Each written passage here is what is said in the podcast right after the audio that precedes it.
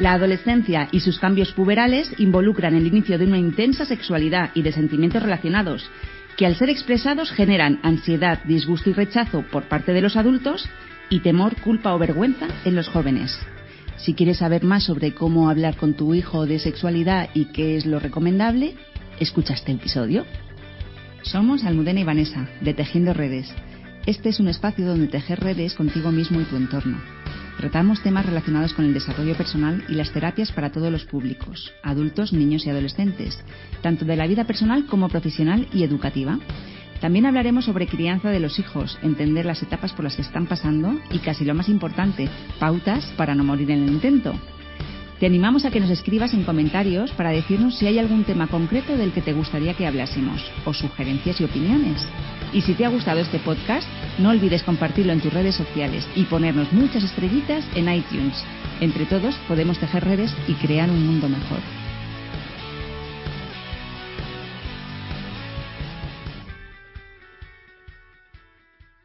La pubertad es un eh, periodo bisagra que hay entre la infancia y la juventud. Los niños ya no son niños, pero tampoco son adultos, son adolescentes. Eh, no son niños grandes ni adultos jóvenes, no, son adolescentes. Su inicio ocurre entre los 11 y los 13 años. Hay veces que puede ser un poquito antes y hay veces que el desarrollo ocurre un poquito después, hasta incluso los 14 años. Y esto es tanto para los niños como para las niñas. Las niñas suelen empezar un poquito antes, los niños un poquito después. En términos biológicos, la pubertad eh, se refiere a la fase en la que los niños y niñas empiezan a desarrollarse sexualmente y a expresar sus deseos sexuales de forma física o emocional. Esta expresión, que como ya he comentado se puede expresar de forma física o emocional, es habitual que genera ansiedad, eh, disgusto y rechazo por parte de los adultos, eh, bueno, como padres, pues a veces no, llevamos bien ese despertar sexual de nuestros hijos y, a su vez en, los, adolescentes puede despertar temor, eh, culpa o vergüenza. Y esto le lleva a que oculten los sentimientos y que dificulte también la comunicación entre nosotros, entre padres e hijos, y por tanto el desarrollo de una sexualidad orientada y de forma saludable. Es eh, por esto que desde que nacemos tenemos que hablar, desde que nacen nuestros hijos tendríamos que hablar de forma, eh, de una forma natural y, habitual eh, de, la sexualidad, como sin tabús, sin, sin, sin recelos, sin prejuicios. Porque si se puede hablar con normalidad, al llegar a la adolescencia y ellos experimentar la explosión de emociones y sensaciones, pueden hablarlo y que no les dé vergüenza a medida que los niños crecen y maduran física, emocional y mentalmente, surgen muchas oportunidades para que se den conversaciones sobre la sexualidad. Estamos rodeados de mensajes sexuales, tanto en series como en publicidad, en vallas publicitarias, en, un montón de, a, nuestro alrededor. Estamos en una sociedad completamente sexualizada muchas veces. Y, podemos aprovechar estas situaciones viendo una serie, viendo una película, eh, porque bueno, el amor, la sexualidad también es parte del amor. En fin, hay muchas maneras de sacar el, tema de la sexualidad con nuestros hijos y, a través de lo cotidiano es una manera mm, mm, pues más natural de hacerlo. No hace falta sentarnos un día enfrente de nuestros hijos, que también se puede hacer, pero vamos, que se puede aprovechar muchas cosas en vez de sentarnos enfrente de unos hijos y decir, mm, bueno, hoy vamos a hablar de sexualidad. No, se puede sacar el tema como parte de una conversación normal. Y, si, hasta ahora eh, no se ha dado, no es por culpa del adolescente, no es responsabilidad del adolescente, sino que nosotros, los adultos, posiblemente, eh, de alguna manera hemos evitado este tipo de conversación durante todo su desarrollo. Y entonces, cuando esto no sucede, cuando no, no mantenemos una, una, naturalidad en esas conversaciones eh, sobre sexualidad, eh, lo van a hacer a través de su grupo de iguales y como el adolescente eh, va a afianzar su identidad sexual es a través de, de, ellos mismos, de los iguales. Pero mm, los adolescentes lo que más necesitan es la aceptación y confianza que solo se puede dar cuando existe una buena relación en la familia. Por ello, todos estos episodios que hemos, eh, en, que hemos hablado de las, herramientas y de las, eh, de las formas para mejorar la relación con nuestros hijos cobran mucha importancia a la hora de, de establecer una comunicación en el ámbito sexual. Bueno, la adolescencia es la etapa en la que se inician las primeras relaciones sexuales. Aunque la práctica sexual que, sexual que más se da en esta etapa es la masturbación, que es mucho más que el aspecto genital, ya que es un medio para poder conectar con uno mismo. Es un medio a través del cual podemos darnos cariño a nosotros mismos. Es también una forma de conocernos, de saber lo que nos gusta, de cómo nos gusta, de explorar. Eh, y es una parte más que saludable de la sexualidad. Este es uno de los motivos por los que en episodios anteriores hemos hablado de respetar la intimidad de nuestros hijos. Respetar su privacidad cuando está en el cuarto de baño o en su cuarto, llamando siempre antes de entrar porque si no además un día nos podemos llevar bueno pues pues un susto o, o ver alguna escena que a lo mejor pues nos hubiéramos podido ahorrar. Y, y es que bueno están en una etapa en la que la sexualidad toma mucha importancia y lo habitual y, y, y, sería muy normal pues que ellos empiecen a, experimentar a través de, la masturbación. Así que, por favor, por favor, vamos a respetar la intimidad de nuestros hijos. Por otro lado, es ahora, eh, en esta fase, cuando tienen que aprender a regular sus impulsos sexuales. Todos tenemos impulsos sexuales y si se utiliza la masturbación como una forma de llegar al orgasmo, esto y solamente para llegar al orgasmo como único fin, esto sí sería eh, solo genital. Y es importante aprender a autorregular el impulso sexual, ya que si no se desarrolla la tolerancia a la frustración de este impulso, la voluntad queda debilitada, de tal forma que solo buscará como fin el orgasmo, dejando a un lado un aspecto más emocional, más afectivo. Y es muy normal que experimenten. Es muy, es muy normal y además muy saludable cada vez más, tanto los padres como los propios adolescentes eh, nos comentan, por ejemplo, que, sus hijas, fundamentalmente chicas, están experimentando con personas de su mismo género, de su mismo sexo, a la vez que con chicos. Y esto no significa que sean bisexuales, no significa que sean, que vayan a ser en el futuro heterosexuales u homosexuales. Esto significa que están experimentando, que están descubriéndose, y que muchas veces se mezcla ese lado afectivo, emocional, con el sexual. Y esto también está bien. Eh, muchas veces el, el, problema es de los padres y nuestros prejuicios, que a lo mejor, mm, bueno, pues ver que nuestra hija está experimentando, eh, sobre todo yo creo que más en el, en el caso de las chicas, es lo que más, eh, con más frecuencia nos encontramos.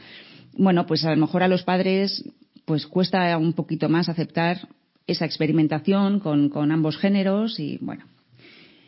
¿Cómo hablar con nuestros hijos sobre sexualidad? Es un tema difícil de exponer porque, como he comentado anteriormente, esto es algo que debe realizarse a lo largo de, su, de, todo su desarrollo. No es, no hablo en 14 años de nada que tenga que, haga referencia al sexo y con 14 me siento y le doy una charla sobre el sexo, porque probablemente nos lo vaya a rechazar por vergüenza, porque es como, ¿qué me vas a contar tú ahora? Con 14 años, eh, ya bueno, con 14, con 12 y, y cada vez a edades más tempranas, ya tienen mucho conocimiento, eh, bueno, conocimiento entre comillas, ¿vale? Porque muchas veces es una información eh, distorsionada o no del todo cierta o hay muchos mitos, falsos mitos.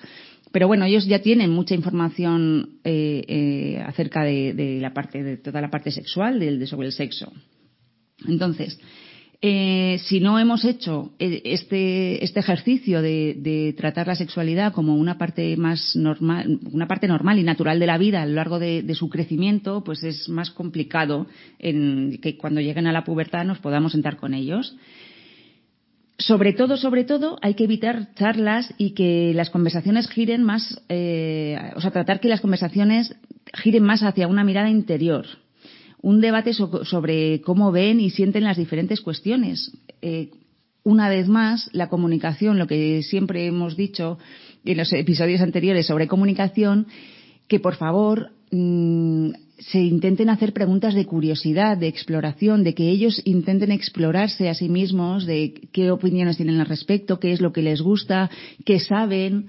Eh, por ejemplo, vamos a poner algunas preguntas de curiosidad que no son para sacar información, no, no son el tercer grado del que hemos hablado más de una vez.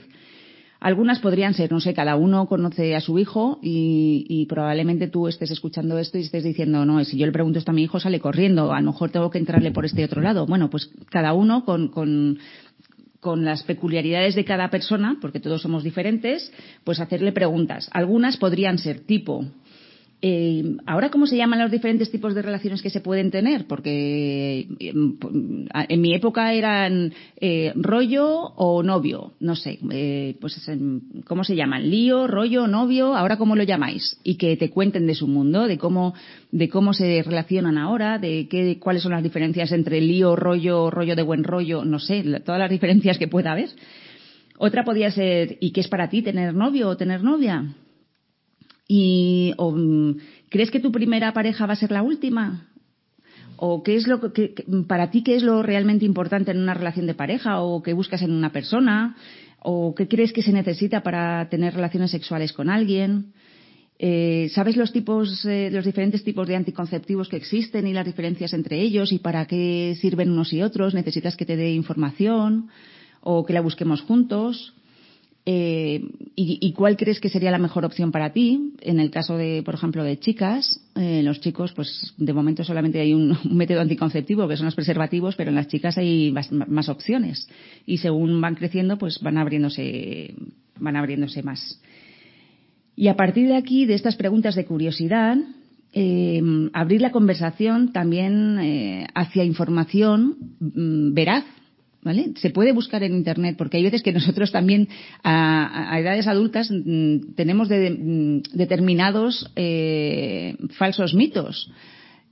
Pero si buscamos la información de manera conjunta con nuestro hijo, también van a ver que no es lo que mi padre me, o mi madre que me está echando la charla o me está diciendo. Bueno, es buscar una información conjunta de un tercero, que veis una página web, por favor, iros a páginas fiables de medicina o, bueno, de pediatría o mm, quiero decir, no vayáis a Wikipedia, eh, iros a páginas serias y buscar información y abrir también, por favor, el debate de las eh, enfermedades de transmisión sexual, las ETS.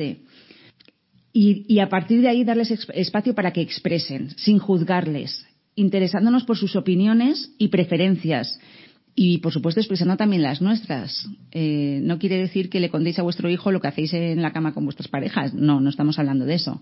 Pero sí de, pues en tu época yo nunca sentí curiosidad por experimentar con personas de mi mismo sexo, o nunca lo he sentido, o bueno, alguna vez lo he pensado eh, no sé, o, mm, pues yo creo que la opción más saludable, mm, no sé, eh, pues pueden ser los preservativos, eh, porque fíjate, las ETS, e las enfermedades de transmisión sexual, no solamente se contagian a través de, la, penetración, ya sea anal o vaginal, también se contagian por, por sexo oral, por simplemente de piel a piel. Bueno, pues ir abriendo ahí el debate y, y, si ellos, si, si, si, notáis que tu hijo, si notas que tu hijo no está abierto a hablar de sí mismo, bueno, pues puedes inducir la conversación eh, tratando de hablar eh, de otros, no de ellos no de ellos directamente. Eh, esto les puede quitar peso y les será más fácil transmitir sus inquietudes, hablar de las diferentes opciones. El famoso tengo un amigo que, bueno, pues eso, ¿no? Eh, o, decirle, oye, ¿y, ahora que fulanito y menganito son novios, y, pero se besan y tienen, eh, y qué es lo que hacen y qué es lo que, no sé, hablar de otros o, de alguna serie, cuando estéis viendo alguna serie, y bueno, que no hablen de ellos directamente si eso les va mm, a provocar más rechazo o más cerrarse en banda hay que evitar que las conversaciones se conviertan en discursos personales. Esto va, a dificultar una conversación con, nuestros hijos en el sentido que, bueno, pues eh, si metemos nuestros juicios, si metemos nuestra, pues eso, la charla, eh, probablemente desconecten. ¿Vale? Y no quiero con ello decir que no se puedan dar nuestras propias opiniones y valores, sino que se transmita de forma flexible, no impositiva, no imperativa y sobre todo tampoco dar más datos de los necesarios porque claro pues imaginarse a tus padres eh, eh, practicando sexo, por ejemplo, pues no es una imagen que los chavales quieran tener en la cabeza, ni siquiera los adultos de nuestros propios padres, ¿no? Entonces, eh, sí se pueden expresar valores, opiniones, pero sin juicios, abriendo mucho la mente, eh, siendo muy flexibles eh, y haciendo una escucha muy activa. Si no habéis escuchado el, el episodio de herramientas de comunicación, por favor, escuchadlo antes de, de intentar entablar una conversación sobre sexualidad con vuestros hijos para, para realmente practicar la escucha activa con ellos en este tema que es muy importante. Todo lo que no obtengan, el, toda la información que, que, que podemos facilitarle nosotros y la visión adulta que les podemos facilitar sobre sexualidad, que va a ser mucho más madura que la, de, que la que le puedan dar sus iguales, eh, es súper valioso para ellos. Aunque, mm, bueno, lo escuchen como de refilón y no, y no lo hagan de una manera frontal, ¿no? Y no lo hagan de una manera eh, madura porque les da vergüenza o por lo que sea, eh, toda la información y, la, y la, el punto de vista maduro que podemos ofrecerles sobre sexualidad es muy importante y muy valioso para ellos. Un tema que hay que prestar, que hay que prestar especial atención eh, es lo que ya hemos dicho de, las ETS, ¿no? de las enfermedades de transmisión sexual. Mm, aquí insistimos en dar información veraz y si, si, queréis, y es una buena manera, apoyándoos en páginas web donde haya información de este tipo o, o, o, simplemente abrir esas páginas y si ellos no quieren leerlo contigo, bueno, pues mm, indicarle que ahí puede tener la información porque, por ejemplo, el sexo oral tiene sus riesgos y mm, igual que tener relaciones sexuales sin protección, eh, más allá de que pueda haber embarazos no deseados, que los hay, muchos, mm, puede haber muchas enfermedades de transmisión sexual que pueden acarrear luego muchos problemas, incluso de fertilidad. Eh, y todo esto, aunque no haya eyaculación, que eso es un falso mito que, que se tiene muy frecuentemente, y es que eh, a lo largo de, la penetración puede haber, eh, puede, hay riesgo de embarazo aún sin eyacular. Entonces, estos temas parecen obvios, pero no lo son y hay que tratarlos eh, con ellos porque no siempre reciben toda esta información de manera adecuada.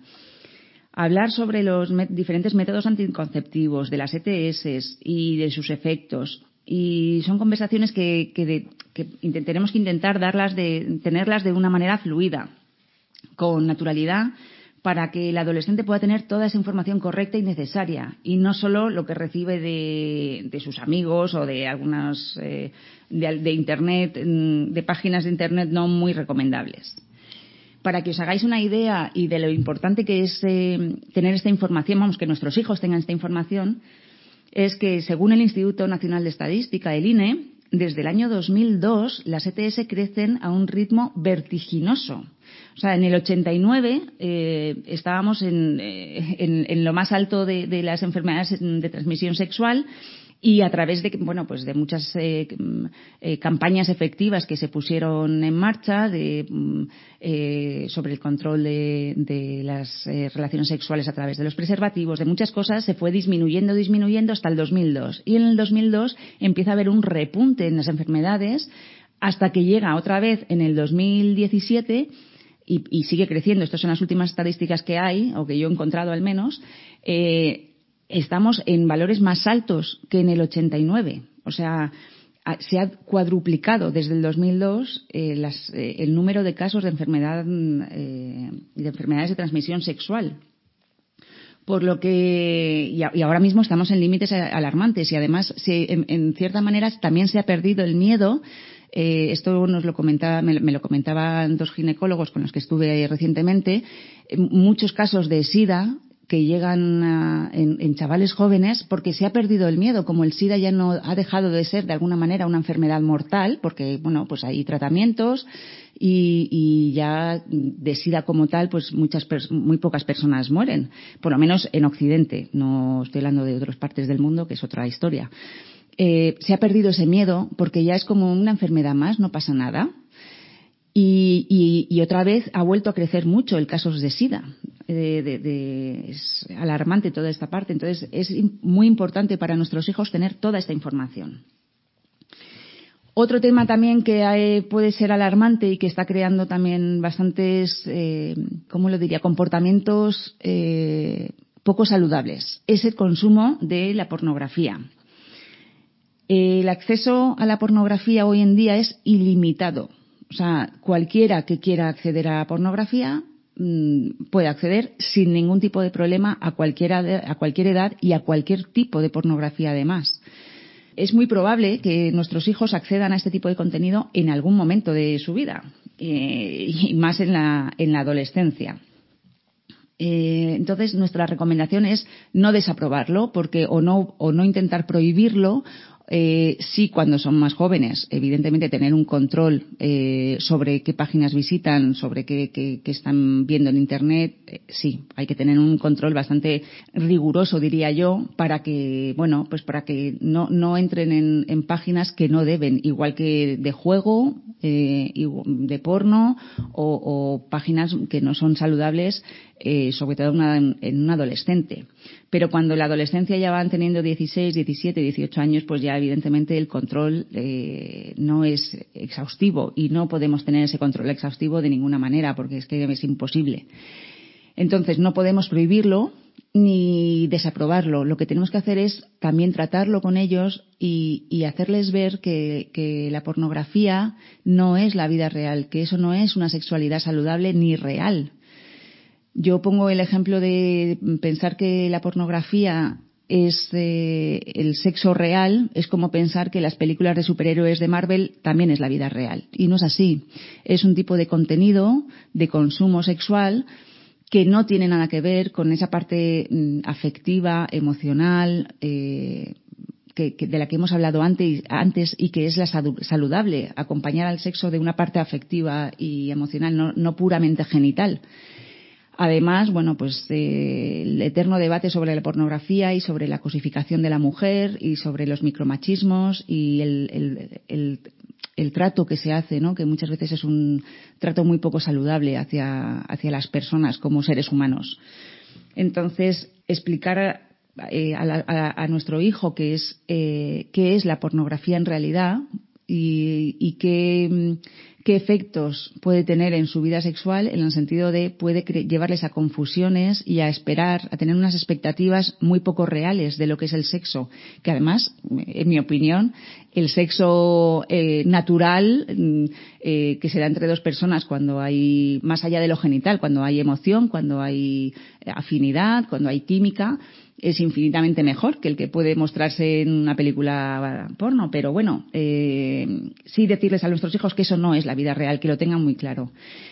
Ahora ya está viendo chavales, casos de chavales con 17 y 18 años que no tienen ningún tipo de relación con chicas, todo porque están, eh, tienen, están desarrollando adicción a la pornografía y no saben relacionarse con mujeres, mm, con chicas de su edad, no saben, eh, es un consumo inmediato, es no refrenar ese impulso sexual del que hablábamos antes, no tener una relación saludable con su propia sexualidad.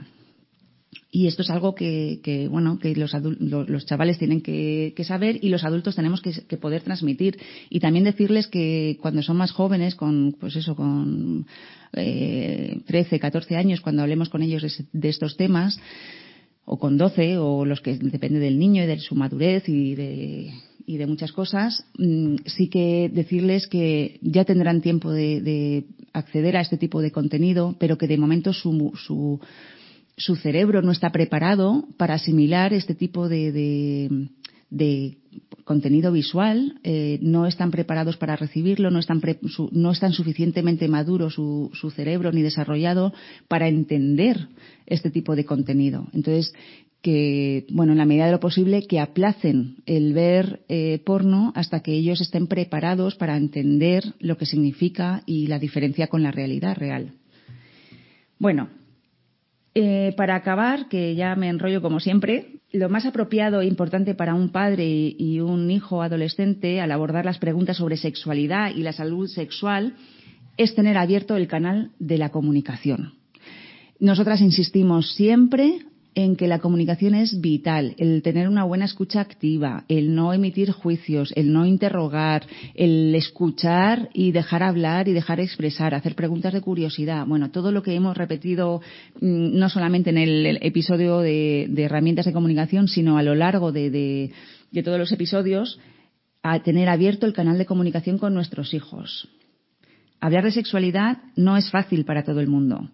Depende de muchos factores que como padres podamos tener una comunicación en este aspecto fluida y saludable porque ante todo somos personas con nuestras historias únicas y particulares. Probablemente nuestra, la educación que nosotros hemos recibido de nuestros padres será más cerrada, mm, sin tanta comunicación fluida, o, o, eso pretendemos, que sea fluida con nuestros hijos y probablemente nosotros con nuestros padres no la hayamos podido tener. Es probable que a lo mejor ni siquiera hayamos tenido una conversación de sexo con nuestros padres nunca, jamás. Bueno, es difícil educar porque tenemos que ir aprendiendo según nuestro hijo va creciendo. Nadie nos enseña a ser padres, ¿no? Pero hay que intentar poner el foco en lo importante que es tener una educación sexual saludable y acompañar a nuestro hijo en esta nueva fase de su vida de la mejor forma posible y que, que está en nuestras manos y no en las suyas abrir ese canal de comunicación. Nunca es tarde para aprender y seguir creciendo como padres y como personas. Y aquí termina este episodio de Tejiendo Redes. Cuéntanos de qué te gustaría que hablásemos en otro episodio y trataremos de hacerlo. Esperamos que hayas disfrutado, que haya sido útil y si ha sido así, te agradeceríamos que recuerdes compartirlo en tus redes y ponernos muchos likes y estrellitas en iTunes y en iBox. Entre todos, podemos tejer redes y crear un mundo mejor.